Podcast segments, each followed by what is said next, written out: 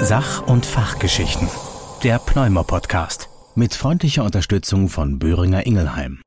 Liebe Kolleginnen, liebe Kollegen, herzlich willkommen zu den pneumologischen Sach- und Fachgeschichten. Heute sprechen wir über die Karriere Arzt, Ärztin, Professor, wie wird man das, was für Entscheidungen trifft man im Leben, wie entscheidet man sich für ein Fach. Und dazu spreche ich heute mit Dr. Steffi Lenz und Professor Frederik Trinkmann, beide tätig an der Thoraxklinik Heidelberg. Herzlich willkommen, Steffi, herzlich willkommen, Frederik. Hallo, danke, dass wir da sein dürfen. Hallo Justus, vielen Dank, dass wir da sein dürfen. Ich freue mich, dass ihr euch die Zeit nehmt, denn wir gehen ja durchaus ein bisschen auch ins Eingemachte. Denn wenn man über die Frage, was hat man so für Karrierepläne oder was bietet sich an, was sind für Möglichkeiten da, wie geht man heute an sowas ran, spricht, dann erzählt man ja durchaus auch etwas von sich selber. Und das ist natürlich immer klar, ihr entscheidet, was ihr erzählt. Aber ich stelle bestimmt auch mal Fragen, wo man vielleicht denkt, hm, habe ich das überhaupt schon? Weiß meine Oma das? Und das dann ruhig einfach was anderes sagen. so soll das sein. Ja, bei der Vorbereitung habe ich, ich bin ja selber lange Jahre im Krankenhaus tätig gewesen, mich auch mit diesem Thema die Generationen befasst. Und zu meiner Zeit war das nämlich gerade ein Riesenthema, dass die nachfolgende Ärztegeneration nicht mehr der Generation X angehört, die so als Werte Pragmatismus, Selbstständigkeit, Streben nach hoher Lebensqualität und man hat schon so Macht teilen und Verantwortung teilen, technisch versiert, so ein bisschen modernere Gedanken. Aber wir wurden abgelöst von der Generation Generation Y, also Generation X sind die heute 40 bis 55-Jährigen und die Generation Y sind die Jüngeren. Und da ist so das Thema Leben im Hier und Jetzt, 24 Stunden online, aber auch Work-Life-Balance muss stimmen, Arbeit muss Spaß machen. Das sind Wahrnehmungen, die auch im Klinikalltag zu machen sind, die man, die man da spürt. Und deswegen frage ich dich mal als erstes, Steffi, erlebst du das auch? Also merkst du, dass es Ärztegenerationen gibt bei euch an der Klinik? Ja, also ich muss sagen, bei uns finde ich geht es noch, aber ich war jetzt auch zuletzt in Außenrotation oder so und es wird ja auch schon einiges von einem verlangt. Ne? Uns wird auch als selbstständig angesehen, den und den Dienst musst du einfach machen. Das ist dann egal, ob du dir da was vorgenommen hast oder nicht ich kann jetzt von meiner Klinik sprechen. Bei uns ist das ganz gut geregelt, dass die Dienstbelastung nicht so hoch ist. Und dann ist es natürlich einfacher, auch mal einzuspringen. Aber es ist schon so, dass wir jungen Leute alle auch sagen, wir wollen auch irgendwann nach Hause gehen und wir haben auch was vor und wir wollen natürlich auch noch ein bisschen Freizeit haben, weil je schöner mein Privatleben und so, desto besser, also zumindest mal so sehe ich das, ähm, kann ich ja auch auf Arbeit ähm, was leisten und kann auch viel fitter dann sein. Und dafür brauche ich aber den Ausgleich mit Freunden, Familie oder Freizeit, Sport. Genau. Und wenn du sagst, es gibt Kliniken, da heißt es, den Dienst müssen sie jetzt machen, auch wenn man sich was anderes vorgenommen hat. Das verstößt ja gegen das Recht. Ne? Also es gibt das nicht, dass man jemanden Dienst verpflichtet. Aber du erlebst das im Alltag, ist es erstmal egal. Ja, ja, das ist, also ich glaube, das kennt jeder von uns Assistenten. Mir ist das in einer anderen Klinik passiert. Ja, da hieß es um 14 Uhr, es gibt niemand anderen, du musst es machen. Und ich bin schon so, dass ich auch mich weigere, wenn ich irgendwie wirklich nicht kann oder so, aber ich habe da alles durchgeguckt und es konnte wirklich keiner und was soll man dann irgendwie machen, ne? Da sind wir alle, glaube ich, auch noch so, haben so in Anführungszeichen das kleine Helfersyndrom und sagen halt, ja gut, einer muss es ja machen, ne? Das kommt auch nicht oft vor, dass das so gesagt wird oder so, aber es kann einem schon passieren, ja. Frederik, wie war das bei dir, als es losging mit dem Arztsein? Hattest du den Eindruck, man kann sich aussuchen, ob man einen Dienst macht? Also ich bin ja über die beiden Altersbereiche, die du genannt hast, mit meinen 38,953 Jahren ungefähr ziemlich genau an der Grenze und kann mich natürlich auch noch erinnern, wie es bei uns gerade am Anfang war, als ich angefangen hatte zu arbeiten. Und es ist so, also ich möchte es vielleicht mal andersrum aufzäumen. Es ist so, dass bei uns in der Medizin natürlich sehr viele Dinge einfach Usus sind oder vorausgesetzt werden, die in anderen Arbeitsbereichen, Unternehmen in der Privatwirtschaft so überhaupt nicht vorstellbar wären. Das liegt jetzt nicht an unserem Krankenhaus. Ich hatte ja früher in Mannheim gearbeitet, sondern das liegt an unserem System in der Medizin insgesamt. Und ich kenne ja auch noch die Zeiträume von davor aus Anekdoten. Und da waren die Dienste und die Dienstbelastung ja teilweise noch viel höher. Also Stichwort 36 Stunden Dienste, die Wochenendbelastung und so weiter. Wir sind aber trotzdem immer noch natürlich, als ich angefangen hatte zu arbeiten und auch heute noch stark eingebunden zusätzlich zur Routine. Und du hast es ja schon angesprochen, also gerade diese arbeitsrechtlichen Belange in der Medizin. Und da kann ich jetzt mal die Klammer auf, Klammer zumachen, dass wir in der Torsklinik da wirklich ein sehr gutes Konzept haben, auch sehr arbeitnehmerfreundlich und trotzdem den Arbeitgeberinteressen gerecht werdendes Modell. Aber das ist natürlich jetzt nicht der Industriestandard in Deutschland. Das kann man, glaube ich, ehrlich sagen an der Stelle. Mit Ausschlägen nach oben und unten. Und es werden natürlich viele Dinge wie zum Beispiel Dienstverpflichtungen einfach gemacht und die werden hingenommen wobei es das Arbeitsrechtliche eigentlich gar nicht geben dürfte. Und da haben wir uns als Ärzte, ich möchte es jetzt mal sagen, ja natürlich relativ lange viel gefallen lassen, aber auch viele Verbesserungen erreicht. Und am Ende, Steffi hat es ja schön gesagt, es geht ja bei unserem Beruf auch immer darum, dass wir Menschen helfen und wir nicht einfach eine Maschine abstellen und dann wird halt nichts mehr produziert auf dem Band. Und dieser Fakten sind wir uns natürlich auch alle bewusst und die spielen natürlich einerseits mit hinein, wenn wir gefragt werden. Aber das muss man auch ehrlich sagen, werden vom System auf der anderen Seite natürlich auch gewisserweise benutzt äh, und auch ausgenutzt. Also das ist so ein bisschen schwierig. Da hat sich einiges getan. Und es gibt auch gute Modelle, so kann ich es vielleicht auf den Punkt bringen, die ich in meiner Zeit jetzt überblicke, wo sich schon auch dramatische Verbesserungen ergeben haben und gerade im Vergleich zu früher 80er, 90er Jahre, auch als du noch im Krankenhaus warst sicherlich, da kommt es dir vielleicht manchmal so ein bisschen vor, als würden wir hier auf hohem Niveau pöbeln oder meckern. Aber ich denke, man muss das ja einmal auch in den Kontext setzen der, der Zeiten und was sich so in den Berufen oder in der Welt außenrum getan hat. Und da haben wir immer so ein bisschen Nachholbedarf in der Medizin, sag ich mal. Also ich überblicke tatsächlich in meinem Arztleben genau diese Entwicklung, denn es ist so gewesen, ich bin seit, seit 96 bin ich Arzt und wir haben diese 36-Stunden-Dienste gehabt. Das heißt, man ist sonntags in die Klinik gefahren, um 10 Uhr morgens ging's los und man ist montags um 18 Uhr nach Hause gefahren, hat Dienstag ganz normal weitergearbeitet. Und ich erkenne auch, dass das ein absoluter Fortschritt ist, auch in der Qualität der Versorgung, dass Patienten nicht mehr auf eine Ärztin oder einen Arzt treffen, der einen solchen Dienst gerade hinter sich hat. Also ich bin da vollkommen sicher, dass das eine wichtige und richtige Entwicklung ist. Allerdings gibt's in dieser Entwicklung tatsächlich auch so Probleme, ich sage mal so ein bisschen das, das Stichwort normative Kraft des Faktischen. Denn wenn jetzt freitags um 16 Uhr festgestellt wird, wir haben für Sonntag niemanden für die Intensivstation, und die Assistenzärzte, die angerufen werden, sagen, ja, nee, wir haben Besuch, nee, wir wollten ins Kino, nee, passt mir tatsächlich nicht der Sonntag. Eine Handhabe, jemanden da jetzt zu vergattern, dass er das machen muss, gibt's eben nicht mehr. Und das ist so ein bisschen auch ein Spannungsfeld, wo man dann sich fragt, ja, wie gehst du denn da ran? Und selbst in der Klinik, wo die Atmosphäre gut ist, wo alle sagen, eigentlich ziehen wir in einem Strang, Gibt's das, dass man am Ende feststellt, ich habe nur sieben Leute, die ich fragen kann, von denen kann aber keiner oder will keiner. Ja, das, das ist Ende offen. Ne? Die Geschäftsführung sagt, müssen Sie regeln, Sie sind jetzt verantwortlich als Chefarzt. Und die Assistenzärzte sagen, ich habe die Woche schon so viel gearbeitet, ich kann das schlichtweg nicht. Und dann stehen wir da in der Medizin. Ne? Ähm, angefangen hat das Ganze ja mit einem Urteil des EuGH. Da hat ein Kollege geklagt, dass er sagte, wenn ich den Dienst verrichte im Krankenhaus, auch wenn ich in der Zeit praktisch in meinem Zimmer bin, ist es ja doch Arbeitszeit. Das hatte was zu tun mit der Frage der Besoldung. Und er hat Recht bekommen. Und das brachte den Stein ins Rollen. Also da ging das Ganze los, dass die Arbeitszeitmodelle alle illegal waren, so wie sie jetzt waren. 36-Stunden-Dienste komplett illegal.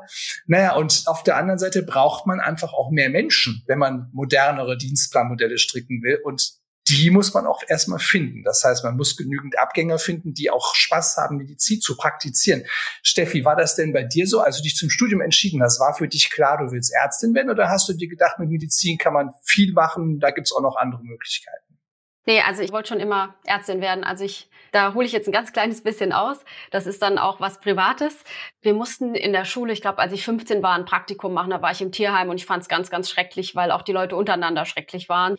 Und dann hat meine Mama gesagt, ja, dann mach doch noch was anderes. Einfach, dass du mal siehst, was du irgendwie dir vorstellen könntest. Und dann war ich im Krankenhaus zwei Wochen freiwillig in den Sommerferien. Und da war ich 16 und ab dem Tag wollte ich Ärztin werden. Und ich habe auch einen langen Umweg gemacht. Ich war dann nicht gut genug im Abi. Dann habe ich sieben Jahre gewartet und habe währenddessen eine Ausbildung als Krankenschwester gemacht und auch noch als Krankenschwester gearbeitet, teilweise auf Intensivstation. Und dann irgendwann nach sieben Jahren habe ich diesen Medizinstudienplatz bekommen. Und deswegen, also für mich ist das ein absoluter Traumberuf. Das ist auch genau das, was ich machen will, jetzt wo ich es endlich machen darf. Und für mich war das nicht, ich äh, habe da Prestige und verdiene Geld. Also es ist wirklich, ja, ich arbeite gern mit Menschen und das ist einfach genau mein Ding. Ich hake nur mal kurz ein für die Zuhörerinnen und Zuhörer. Wir haben ja nicht nur ärztliche Kolleginnen und Kollegen. Mancher denkt, wenn man Krankenschwesterausbildung oder Gesundheits- und Krankenpflege als Ausbildung macht, ist man automatisch schon halb in der Richtung Arzt. Das sind aber zwei vollkommen getrennte Berufsbilder. Das heißt, man kann Pflegewissenschaften studieren, man kann auch einen Doktor machen in Pflegewissenschaften.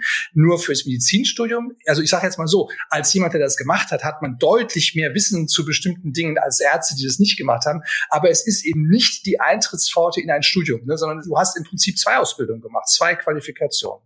So ist es, genau. Beim Pflegerischen geht man ja auf ganz andere Sachen noch mit ein. Mein Vorteil war, dass ich auf der Intensivstation war und ich da halt wahnsinnig viel auch selber machen durfte. Die Kompetenzen sind da ja viel größer als auf Normalstation.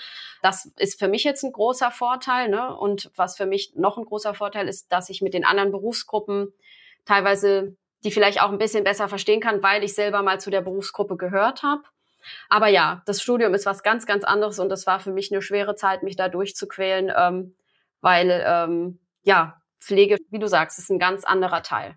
Man kommt manchmal drauf, weil in der Schwarzwaldklinik haben das alle gesehen. Der Professor Brinkmann heiratet die Schwester Christa und die wird dann auch Ärztin. Und dann war irgendwie tradiert, ja, okay, man kann also Arzt werden. Also was heißt man kann? Es ist ja eine gleichwertige Geschichte. Wir haben einfach verschiedene Blickwinkel. Ne? Freddy, du bist ja einerseits in der Klinik als Arzt tätig, aber du hast ja tatsächlich aus Medizin auch noch was ganz anderes gemacht. Ne? Ja, also ich hatte auch, wenn wir jetzt schon von der Schwarzwaldklinik kommen, weil da bekomme ich ja auch häufig Assoziationen mit, dann muss ich sagen, hatte ich jetzt nie den Plan, ab meinem ersten Lebenstag Arzt zu werden. Ich habe ja auch eine gewisse familiäre Vorbelastung.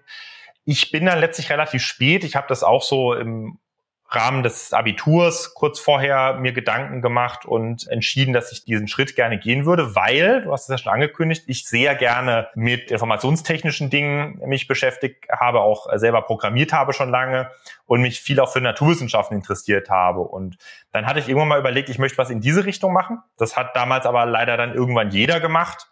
Das ist nicht so mein Hauptargument immer, aber irgendwie habe ich gedacht, so hm, nur das zu machen, schwierig. Physik zu studieren, auch na, kann man reich mit werden, kann man arm mit werden, äh, sondern es ging mir irgendwie darum, was Sinnvolles zu machen und sinnstiftende Arbeit zu haben. Und da habe ich in der Medizin, nachdem ich mich da informiert hatte und ja auch, wie gesagt, viel schon von zu Hause mitbekommen hatte, eben gesehen, dass das ein sehr vielschichtiges Fach ist und man da viele Dinge verknüpfen kann. Und das war dann nie mein Plan. Ich habe mich dann immer für physiologische Dinge interessiert. Es hat mir sehr viel Spaß gemacht und ich war auch überhaupt nicht festgelegt. Ich wollte ja eigentlich auch immer Kardiologe werden.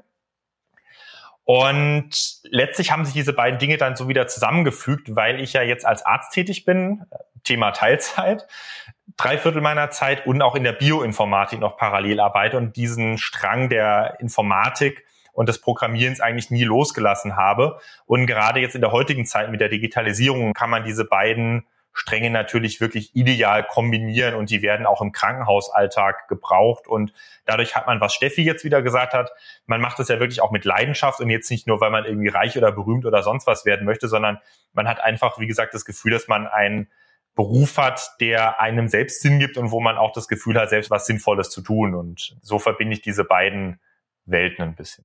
Ja, bei mir ist es mit der Pneumologie tatsächlich auch etwas zufallsgesteuert. Ich habe ursprünglich Kommunikationsdesign studiert, also Werbung, fand das und finde das immer noch ein super spannendes Feld der Wirtschaft und habe dann aber auch gesehen, wie du das aussahst, man kann arm und reich sein. Also man, man kann am Ende den Quellekatalog kleben oder man sitzt in der Kreativagentur, die den Mercedes-Account weltweit hat. Und dazwischen gibt's eine riesen Bandbreite mit auch entsprechendem Burnout-Gefahren und all dem. Und da war für mich irgendwann der Punkt zu sagen, Mensch, ich fand doch wie du auch immer Naturwissenschaften interessant, Forschung interessant und wenn man Medizin studiert, hat man ja im Grunde die Auswahl Biologie, Chemie, Physik. Es ist irgendwo alles dabei und man muss nicht mehr drum kämpfen, ob man jetzt eben in der kleinsten Agentur nur Pizza-Karten gestaltet oder man ist halt erstmal Arzt und kann dann gucken, was man draus macht. Ja, und dann hatte ich überlegt, Radiologie, weil das für mich so die nächste visuelle Geschichte auf der einen Seite war. Eine Werbung ist ja auch was sehr Visuelles und gleichzeitig Naturwissenschaft, die Physik, die Kernspin-Technologie, das alles hat mich total gereizt. Und im praktischen Jahr wurde dann im inneren Tertial gefragt, ja, wo möchten Sie alle hin? Sag ich, ja, Gastroenterologie, da wird ja viel geröntgt, viel so gemacht. Dann sagte der Kollege neben mir, ja, da wollte ich hin, ich mache da meine Doktorarbeit. Da dachte ich, ja gut, dann geh du da hin, was ist denn noch frei? Ja, Lunge ist noch frei. Lunge, Die wird ja auch geröntgt. Okay, ich gehe in die Lunge. Und so, so bin ich Pneumologe geworden. Es ist dieser Tag, diese, diese eine Sitzung gewesen, die das entschieden hat. Steffi, willst du Pneumologin werden? Und wenn ja, warum? Ja, also ich will Pneumologin werden und das lag bei mir am Frederik. Ich habe damals mein Examen als Krankenschwester auf der Pneumo gemacht und habe gedacht, oh, ich glaube, das ist nichts für mich, so innere und so. Und dann habe ich ja ein Thema für eine Doktorarbeit gesucht oder ich habe allgemein eine Doktorarbeit gesucht, wo ich wusste, ich habe einen guten Betreuer, weil mir erst der Betreuer wichtiger war als das Thema an sich. Und dann bin ich zum Frederik gekommen und habe bei dem auch Formulatur gemacht und da parallel eben die Doktorarbeit geschrieben. Und es hat mir halt wahnsinnig viel Spaß gemacht. Und dann wusste ich halt nicht, ob es daran liegt, weil wir uns gut verstehen, weil man braucht ja schon immer, also ich finde, meistens ist es noch nicht mal das Fachgebiet, was einen so am Anfang reizt, sondern jemand, den man mag, der einen dafür begeistern kann. Und das hat der Frederik eben bei mir gemacht mit Pneumo. Und irgendwann hat er gesagt, ja, wenn du das so gut findest, dann geh mal noch in eine andere Klinik, wo eben Pneumologie das Hauptthema ist. Und dann bin ich in die Thoraxklinik und habe dort eine Formulatur gemacht und fand es so toll und habe dann beschlossen, ich werde Pneumologin, habe alles auf eine Karte gesetzt habe extra die Uni gewechselt, damit ich dort auch PJ machen konnte, dass ich sicher eine Stelle krieg. Und ja, so war das. Das heißt, du hast mit der zweiten Klinik diesen Frederik-Faktor mal auf die Probe gestellt und gemerkt, nein, es ist das Fach. Ja, Genau. Was an der Pneumologie ist es denn, wenn du das in ein paar Worte fassen solltest? Also für viele ist ja Pneumologie nur Asthma und COPD. Und die sehen gar nicht, was es noch alles gibt. Ich war damals dann auf unserer Station mit den seltenen Lungenerkrankungen und das, das, was da alles ich meine, es spielt ja irgendwie jedes andere Fachgebiet auch noch mit rein. Ja, die Patienten haben auch immer ein kardiales Problem oder Rheuma spielt ganz viel mit rein. Dann äh, fand ich es ganz toll, dass bei uns so viel bronchoskopiert wird und dass eben auch diese Lungenvolumenreduktionen durchgeführt werden. Also man hat eigentlich viel Praktisches auch, aber trotzdem ist man Internist. Ich glaube, wenn man am Anfang so die Entscheidung trifft, dann muss man sich ja entscheiden, mache ich Innere oder ich werde Chirurg und schnippel irgendwo rum. So mal gesagt, ganz lapidar. und da hat man aber beides mit Pneumo, ne? weil wir schon viele Sachen machen, wo man eben auch selber noch aktiv werden kann. Und das finde ich eine tolle Mischung. Frederik, du wolltest Kardiologe werden. Was hat dich zur Vernunft gebracht? Ähnliche Geschichte wie bei dir. Die Radiologie kommt ja dem Reichsein schon mal relativ nahe. Ja? Also als Arzt kommt man ja nicht näher ran. Aber bei mir war es auch auf der persönlichen Ebene letztlich, weil ich in der Kardiologie auch über Kollegen, die ich kannte, eine Doktorarbeit begonnen hatte, wo mir, wie Steffi das auch schon gesagt hat, und ich gebe es auch immer so weiter, der persönliche Kontakt einfach viel wichtiger war als jetzt das Thema im Detail an sich, weil das kann man als Student, wenn man eine Doktorarbeit auswählt, sowieso nicht überblicken, was das bedeutet wissenschaftlich. Und so bin ich dann über persönlichen Kontakt in ein sehr gutes Betreuungsverhältnis gekommen und auch eine tolle Arbeitsgruppe, bei der auch noch das Thema gepasst hat. Und dieses Thema ist an der kardiorespiratorischen Interaktionsschnittstelle aufgehangen gewesen, also in dem Bereich zwischen Herz und Lunge. Und irgendwann ist dann mein Doktorvater in die Niederlassung gegangen, wie es eben so der Gang der Dinge an einer Universität ist. Und der pneumologische Kollege hatte dann die Weiterbetreuung im operativen Sinne übernommen. Und so bin ich dann eigentlich immer näher an das Fach Pneumologie rangekommen. Und jeder wusste, dass ich Pneumologe werde, außer ich selbst, weil alle gesagt haben, ja, der ist ja immer mit dem unterwegs, der wird Pneumologe. und ja, irgendwann nach dem Common Schwank und nachdem ich sehr lange auch auf der Intensivstation war als Arzt, habe ich dann gemerkt, dass mir das einfach viel mehr Spaß macht. Und die Schnittstelle interessant ist, die bediene ich weiterhin ja auch wissenschaftlich und auch klinisch aber dieses Fach der Pneumologie, das hat man als Student gar nicht so auf dem Zettel. Und da bin ich eben auch über so einen persönlichen Kontakt. Und das war jetzt nicht so ein zeitlich umschriebenes Ereignis wie bei dir, aber eben ein etwas längerer Zeitraum, über den sich das Gleiche abgezeichnet hatte. Und du hast recht, man bekommt als Student nicht so den Kontakt, denn es gibt gar nicht so viele Hochschulabteilungen oder eigenständige Lehrstühle in Deutschland, die Pneumologie lehren. Es gibt das immer so als, wird auch vorgelesen, meist von den Kardiologen. Und wenn wir die Kardiologen so ein bisschen ja, uns lustig machen, was sich neckt, das liebt sich. Ne? Wir sind so eng miteinander verbunden. Wir haben so oft die gleichen Patienten mit der gleichen Problematik und dann guckt man, ist es Herz, ist es Lunge. Dadurch kommt auch diese frotzelige Haltung. Ne? Bevor die Zuhörer denken, was haben denn die Pneumologen mit den Kardiologen? Wir haben jeden Tag einen sehr, sehr guten Draht zueinander und dann kommt das auch mal vor, dass man so ja über die Stränge schießt. Steffi, dein Weg, Pneumologin zu werden, lag praktisch in der Idee, ich habe einen Doktorvater, der hat mich für das Fach begeistert. Ich gucke nochmal nach, ob das wirklich das Fach ist und hast festgestellt, ja. Mhm. Erlebst du andere Strategien bei Kolleginnen und Kollegen, wie man sich so fürs Fach entscheidet, bei Studien, Bekannten, Freunden? Also oft ist es ja so, dass man schon in der Uni so drei, vier Fächer auswählen kann, die einem gut gefallen. Und danach fängt man ja an, dort dann irgendwie die Formulaturen abzuhaken. Und wenn dann die Formulatur nicht so gut war oder einem bestimmte Sachen aufgefallen sind, die man doch nicht so gut findet, dann fliegt so ein Fach ja auch schon mal schnell raus. Und ich glaube, oft ist es ja am Ende dann auch so, man steht halt kurz vorm Abschluss und dann muss man sich halt entscheiden. Und dann ist es ja auch nochmal so eine Sache, wo kriege ich dann die Stelle oder ist der Standort der richtige? Und mal angenommen, man will jetzt Anästhesie machen und es gibt's aber nur an dem und dem Ort und man kriegt's dann doch nicht, geht dann doch woanders hin. Also ich glaube, so ergibt sich das auch schnell. Ist denn in deiner Wahrnehmung heute die Situation so, dass du gucken musst, wo du eine Stelle kriegst? Also dass nicht die Kliniken sich bei dir bewerben, sondern du dich nach wie vor bei einer Klinik bewerben musst? Ich hatte es Deswegen bin ich auch zur Formulatur und zum PJ in die Thoraxklinik, weil ich wusste, dass es dort nicht immer ganz so einfach ist. Aber als ich jetzt in einer kleineren Klinik war oder so, dann kriegt man ganz schnell eine Stelle angeboten, wenn man normal arbeitet und zuverlässig ist. Also gerade in der inneren Medizin, würde am nächsten Tag eine neue Stelle kriegen, wenn ich das wollte. Also es hört sich vielleicht überheblich an, aber es ist einfach so, wir werden halt gesucht und das ist kein Problem. Es hat sich tatsächlich geändert. Genau, weil ich hatte das nämlich auch von älteren oder wenn man mal irgendwo bei einem älteren Arzt äh, so um die 60 eine Formulatur gemacht hat, da hieß es auch immer, oh Gott, wir hatten nur diese zwei AIP-Stellen und solche Sachen und das ist aber jetzt gar nicht mehr so. Also eigentlich kann man sich's aussuchen. Ja, also ich kenne das auch so sagen, früher hatte der Chefarzt immer zehn Bewerbungen auf dem Tisch liegen und wenn man mit irgendwas nicht ganz hundertprozentig zufrieden war, konnte man sich gerne eine andere Klinik suchen, weil er hatte schon drei Leute, die er nur anrufen brauchte. Und jetzt ist es umgekehrt. Ne? Man merkt auch, die Krankenhäuser, die Ausbildungsstellen geben sich auch Mühe, ein attraktiver Arbeitgeber zu werden. Gleichzeitig, du hast das Stichwort AIP gesagt, der Arzt im Praktikum ist das, die Abkürzung.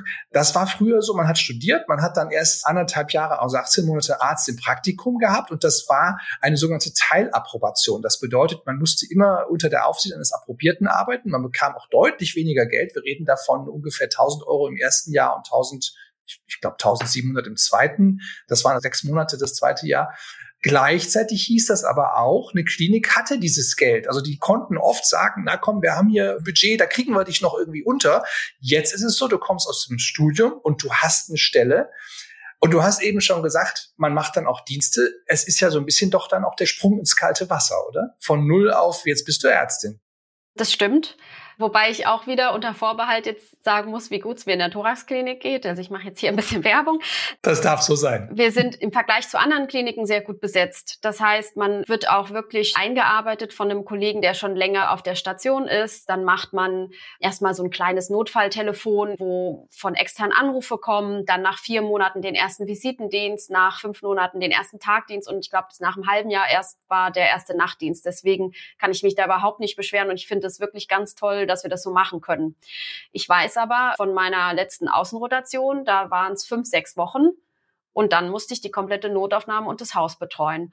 Und da war es halt so, ja, Steffi, du bist jetzt soweit und es fehlt sowieso jemand, du musst es machen. Na, das ist halt ein krasser Unterschied. Und ich glaube, für mich war es nicht so schlimm in dem anderen Haus, dann weil ich ja schon fast ein Jahr Berufserfahrung hatte und auch insgesamt da selbstbewusster hingehen konnte. Aber ich glaube, wenn man ganz frisch in einem Haus anfängt und dann, was ich auch von anderen gehört habe, auch in der Gyn oder Pädiatrie nach zwei, drei Wochen da die Dienste macht und eigentlich noch nicht wirklich Ahnung hat und mit sich selbst noch so viel struggelt, das ist, glaube ich, wirklich hart. Und dann ist es auch oft so, dass man als junger Arzt heimgeht und denkt, oh Gott, habe ich jetzt alles richtig gemacht und mit dem Kopf nicht abschalten kann, nicht gut schläft. Also ich glaube, das hat jeder von uns dann auch schon durchgemacht, weil das wirklich auch kein schönes Gefühl für einen selber ist. Ja, man hat halt wirklich ein hohes Risiko, dass eine Entscheidung, die man trifft, fatale Konsequenzen hat. Da sind wir Internisten so ein bisschen noch im Vorteil. Wir können Dinge auch noch diskutieren. Als Chirurg, da habe ich einen heiden Respekt vor, wenn du dich entscheidest, etwas zu tun und es geht schief, dann kannst du nicht sagen, ja komm, dann nehmen wir was anderes. Wir können immer noch als Internisten am nächsten Morgen nochmal die Befunde durchgucken, nochmal mit einem Kollegen sprechen und der sagt, ja, ich würde mal das probieren. Der Chirurg muss es entscheiden und wenn er es macht, muss er dafür, also hohen Respekt vor der charakterlichen Reife, die man dafür auch braucht, das auszuhalten, dass das, was man tut, für andere Menschen Konsequenzen hat. Frederik, hattest du immer schon vor, Professor zu werden? Ich meine, du hast schon gesagt, du bist keine 39 Jahre. Das ist ja, sag mal, auf einer Party. Ich war mit 36 Jahren Chefarzt. Das hat mir keiner geglaubt. Also ich habe gedacht, das ist toll. Und unterm Strich, keiner hat es geglaubt. Man konnte damit wirklich nicht punkten, weil es so unrealistisch war. Jetzt bist du Professor und du gehst auf eine Party. wir, wir haben ja zum Glück Corona, ne? Und Corona-Partys verbieten sich ja als Corona-Oberarzt. Äh, nee, aber so wie du sagst, Partys natürlich oder auch auf Kongressen oder äh, auch bei Patienten. Also letzt wurde ich zum Beispiel von Patienten auch dann nicht ganz ernst genommen, weil Professoren haben ja graue Haare oder gar keine traditionell. Und das ist natürlich schon jung, ja, es wird erstmal nicht geglaubt. Deswegen Frage, wollte ich das immer werden? Eine lustige Anekdote dazu aus meinem Leben. Wir hatten natürlich auch eine Abi-Zeitung, wie so viele. Und da steht ja dann auch immer drin, was andere denken, was man mal wird. Und da stand tatsächlich drin, ich werde mal Professor. Das ist ja wirklich unglaublich, oder? Also es hat sich irgendwie abgezeichnet, wobei ich jetzt nie diesen Plan, sag ich mal, verfolgt habe mit, es gibt ja solche Menschen, ja, die haben so ein Timeline, wo halt jetzt klar ist, was sie halt am 14.3. um 12.30 Uhr machen. Und äh, den habe ich ehrlicherweise nicht, sondern ich habe mich ja immer sehr viel mit Forschung beschäftigt, weil es mir einfach Spaß gemacht hat.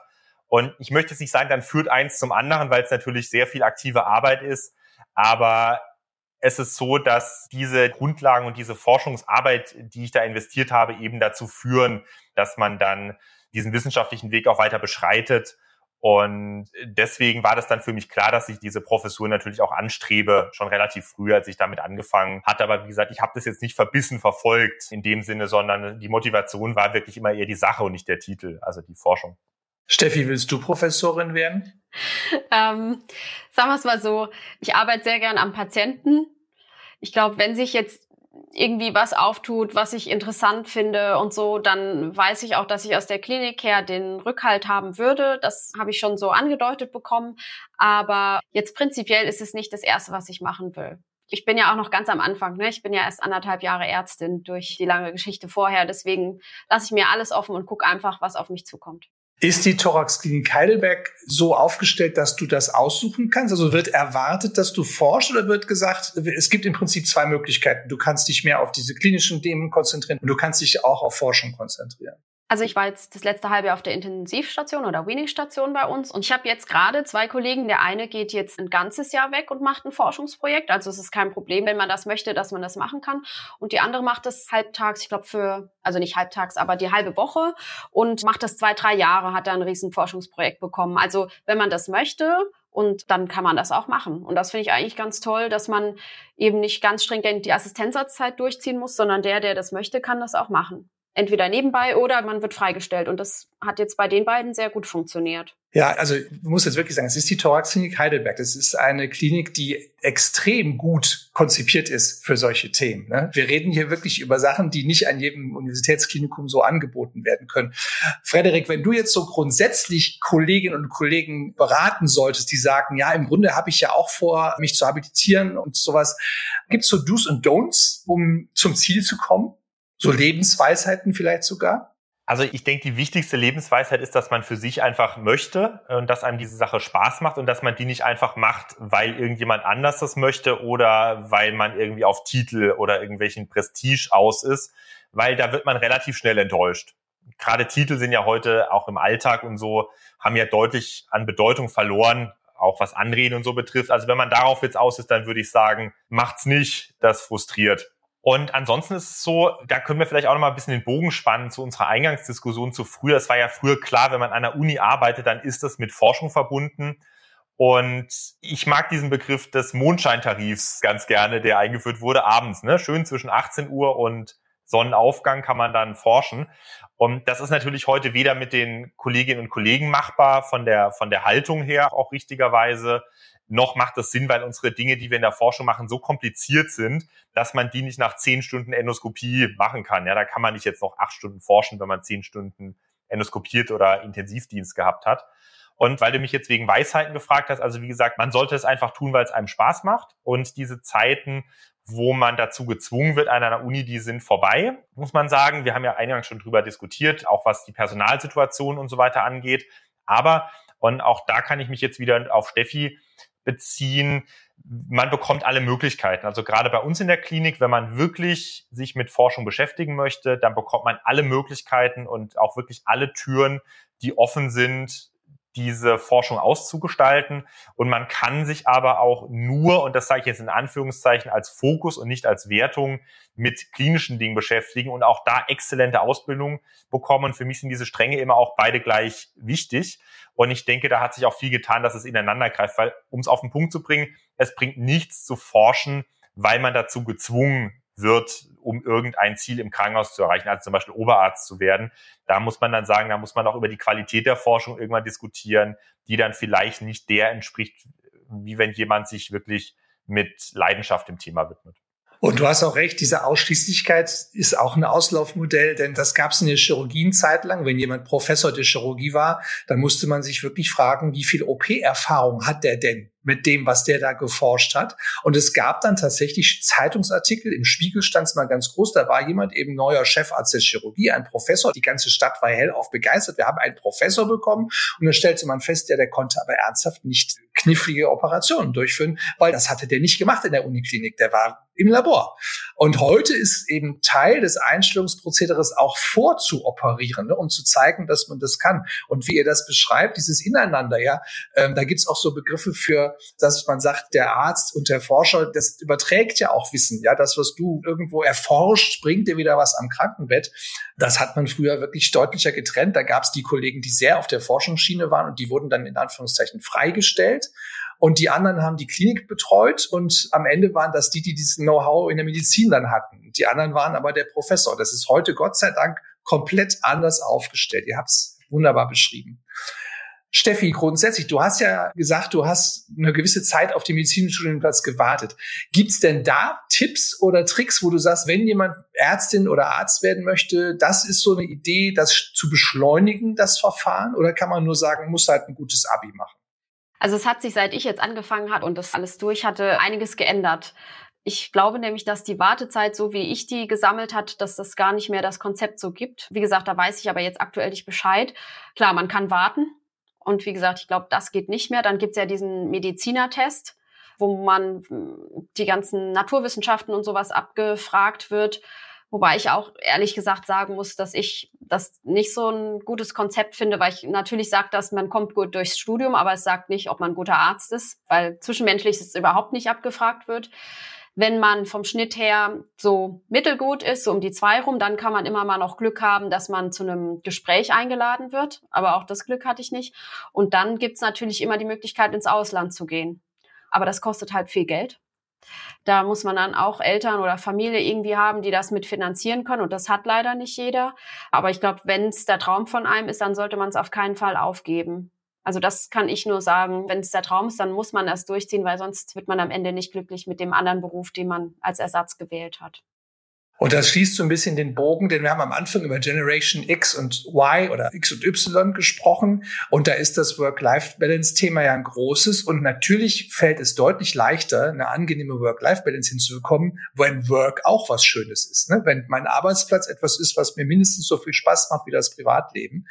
Und man hört das mit manchen Biografien. Es gibt einige wirklich hochkarätige Ärztinnen und Ärzte, die sagen, sie haben tatsächlich die Entwicklung der Kinder gar nicht mitbekommen, alles getan für den Beruf und bedauern das heute zutiefst. Und ich glaube, diesen Fehler macht die Generation Y auf keinen Fall wieder. Wir haben jetzt eure Biografie, eure Lebenswege, auch Weisheiten und Empfehlungen zum Thema von der Assistenzärztin zum Facharzt und auch sogar zum Professor besprochen. Und wie immer in diesem Podcast gibt es auch noch so einen Studienteil, der aber etwas augenzwinkernd ist, denn ich habe wieder eine Studie rausgesucht, die nicht direkt für den klinischen Alltag relevant ist. Vielleicht sogar doch. Es ist eine Arbeit, die heißt Einfluss des Fernsehkonsums auf die Angst vor Operationen. Die ist erschienen 2008, ist ehrlicherweise mehrfach publiziert, inzwischen 2017 auch nochmal in verschiedenen Journalen. Ich habe jetzt den aus Neurogeriatrie 2008 rausgesucht von Witzel et al. aus Salzburg. Die haben nämlich die Überlegung gehabt, dass Leute ja in Fernsehserien durchaus eine Realität des Krankenhausalltags gespiegelt bekommen, die so nicht im wirklichen Leben anzutreffen ist, insbesondere was Operationen angeht. Also wenn man Arztserien anguckt, dann werden überdurchschnittlich häufig riskante Eingriffe gezeigt und die Routine Galle, der Routine Blinddarm, die Routine Hüfttap, das ist da nicht das große Thema. Und daraus haben die Autoren abgeleitet, dass sie sagen, na ja, uns wird mal interessieren, wie sind denn die Gedanken und insbesondere die Ängste von Patienten, die im Krankenhaus wegen einer Operation aufgenommen werden, vor dem Eingriff? wenn man das korreliert mit dem Medienkonsum, insbesondere mit dem Konsum von Arztsälen. Und die haben 162 Menschen befragt, 95 Frauen, 65 Männer. Und das waren alles Leute, die zu Routineeingriffen, also Gallenblasenoperationen oder sowas ähnlichem aufgenommen wurden. Und sie haben dann drei Gruppen gebildet. Sie haben Menschen untersucht, die sehr häufig Arztserien gucken, Menschen, die häufig Arztserien gucken und Menschen, die selten Arztserien gucken. Und sie konnten tatsächlich zeigen, dass signifikant die Menschen, die häufig Arztserien schauen, vor der Operation auch ein deutlich höheres Angstniveau haben als die Menschen, die selten Arztserien schauen.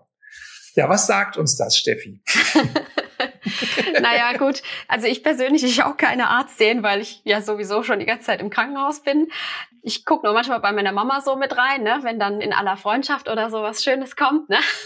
Aber ich kann es mir gut vorstellen. Oder auch wenn man mal so Ausschnitte von ganz beliebten Fernsehserien schaut, ich meine, was passiert da immer? Da wird notfallmäßig einer in OP geschoben, überall ist Blut und alles passiert, also da passiert ja nichts geplant. Es ist immer alles ganz dramatisch und einer stirbt fast und wird noch auf dem Tisch irgendwie reanimiert oder so und das ist doch kein Wunder, dass man dann davor Respekt oder sogar Angst hat. Und ich glaube, Leute, die das eben nicht gucken, die gehen ganz unbefangen dahin. Ja, der Blinddarm muss halt raus und so ist es halt. Ne? Also das kann ich mir sehr gut vorstellen, ja. Freddy, guckst du Arztserien? Nee, wir haben den Fernseher schon vor geraumer Zeit abgeschafft. Deswegen kann ich da von der Seite nichts zu sagen. Aber ich kenne natürlich die üblichen Verdächtigen und auch wie die Darstellungen sind. Das ist ganz interessant, auch wenn ich in meinen Freundeskreis und ich glaube, die Erfahrung, die teilen wir alle, schaue. Es ist unseren Freunden nicht klar zu machen, was ein Internist tut. Also, dass man sein Gehirn benutzt und einfach denkt, das ist nicht zu vermitteln, sondern alle denken, ich würde operieren zum Beispiel Deswegen sage ich zum Beispiel auch nicht, ich gehe in die Bronchoskopie, sondern ich sage, ich gehe in den OP, ja, weil wenn ich sage Bronchoskopie, versteht keiner, was ich mache. Ne? Und mein großer Plan oder eines meiner Ziele war mal, eine ehrliche, realistische Arztserie zu drehen. Und da ist es natürlich viel fetziger und davor hat man Angst, wenn man jetzt halt auf dem OP-Tisch irgendwie bei einer Wippeloperation 16 Stunden lang jemanden dann reanimiert und dann ist alles wieder gut und dann wird noch eine Liebesgeschichte inszeniert, als ob man dafür Zeit hätte, ja, im Krankenhaus und so wenn man mal den Alltag filmen würde, ich glaube, da könnte man die Ängste überwinden, ja, weil 16 Stunden lang Bundesmedikationspläne ausdrucken und CT-Bilder besorgen von Patienten, die zur Erstvorstellung kommen, die ihre CT-Bilder nicht dahin, weil hat mir keiner gesagt, ja. Man geht ja auch nicht zum Steuerberater ohne Belege, ja. Also diese ganzen Alltagsdinge, wenn man die da mal ehrlich abbilden würde, dann kann ich mir sehr gut vorstellen, dass diese Ängste, die da ja aufgebaut werden, es geht ja immer um Emotionen in solchen Serien, Kommunikation, und so weiter, dann könnte man die abbauen. Deswegen extrem interessant und kann ich mir sehr gut vorstellen, dass man gerade vor diesen Routine-Dingen dann ein gesteigertes Maß an Angst hat. Zu den Arztsälen kann ich dir sagen, sowas gibt's tatsächlich schon. Die eine ist in England, ich weiß nicht, ob sie heute noch läuft, die hieß City Hospital. Das war eine Reportage im Rahmen des Morgenmagazins, in der Reporter jeden Tag im City Hospital rumliefen und einfach nur geguckt haben, was passiert da. Und es war tatsächlich so, die haben sich nicht die spektakulärsten Eingriffe rausgesucht, sondern die haben zum Beispiel jemanden begleitet, der zum Herzkatheter ging. Und der Kardiologe sagte, ich mache jetzt gleich bei Jim einen Herzkatheter, ich gucke mir an, wie die Gefäße aussehen. Dann wurde die Untersuchung durchgeführt. Man merkte, das ist eine komplett entspannte, angstfreie Atmosphäre. Offensichtlich tat das auch nicht weh. Jimmy konnte zugucken, wie die Choro lief und kriegte erklärt, was das alles bedeutet. Und man merkte als Zuschauer, ach so, das ist ja gar nicht so dramatisch. Aber gleichzeitig war das interessant. Und sie haben dann auch gezeigt, wie Orthopäden arbeiten, Röntgenbild angucken, dann entscheiden, was muss man da machen, nämlich gar nichts, weil das von selber heilt. Ach, ne, und das gibt's auch in der Chirurgie. Also die Serie City Hospital und die andere dramaturgisch inszenierte Serie, die heißt in Deutschland Atlanta Medical, die heißt im Englischen The Resident. Und die hat tatsächlich diesen Punkt, dass sie mal die echten Probleme oder Konflikte darstellt. Also als Beispiel eine Reanimation, bei der man nachher sagt, das hättest du eigentlich nicht machen sollen. Das Ergebnis hättest du vorher absehen können, dass das so kommt. Und jetzt stehst du da mit dem Scherbenhaufen, mit einer Familie, die einen hirntoten Menschen hat. Und du hast dich entschieden, auf jeden Fall zu kämpfen. Was wolltest du da? Und das wird da thematisiert. Oder dass ein Arzt, der eine bestimmte Operation unbedingt durchführen möchte, einen Patienten, ich sage jetzt mal salopp, reinquatscht. Denn das erlebt man in vielen Arztsälen, dass die Ärzte sowieso besser wissen, was hier richtig ist. Und andere Ärzte ihn dafür kritisieren und sagen, so wie du das Gespräch geführt hast, konnte er nur zustimmen, dass es unethisch. Und das wird in der Serie wirklich thematisiert, wie man mit Menschen umgeht und auch der Konflikt zwischen dem medizinisch Notwendigen, dem wirtschaftlich Interessanten. Was will das Krankenhaus jetzt gerade? Was macht der Arzt daraus? Atlanta Medical oder eben The Resident ist da eine Empfehlung. Ansonsten natürlich immer ER und Dr. House. Das ist vor allem lustig, aber nicht unser Alltag. Ja, liebe Steffi, lieber Frederik, euch beiden ganz, ganz herzlichen Dank, dass ihr euch die Zeit genommen habt und wirklich auch aus dem Nähkästchen geplaudert hat, wie man so Karriere plant, wie auch Karrieren laufen, wie auch die Haltung zum Arztberuf ist, was man daraus machen kann, was daran so erfüllend ist, insbesondere auch, worum es die Pneumologie geworden ist der wir ja alle unser Herz gewidmet haben, um den Bogen zu den Kardiologen nochmal zu schließen. ganz, ganz herzlichen Dank an euch beide. Dankeschön, dass wir da sein durften. Vielen Dank, lieber Justus. Tschüss. Tschüss. Tschüss. Das war der Pneumer Podcast mit freundlicher Unterstützung von Böhringer Ingelheim.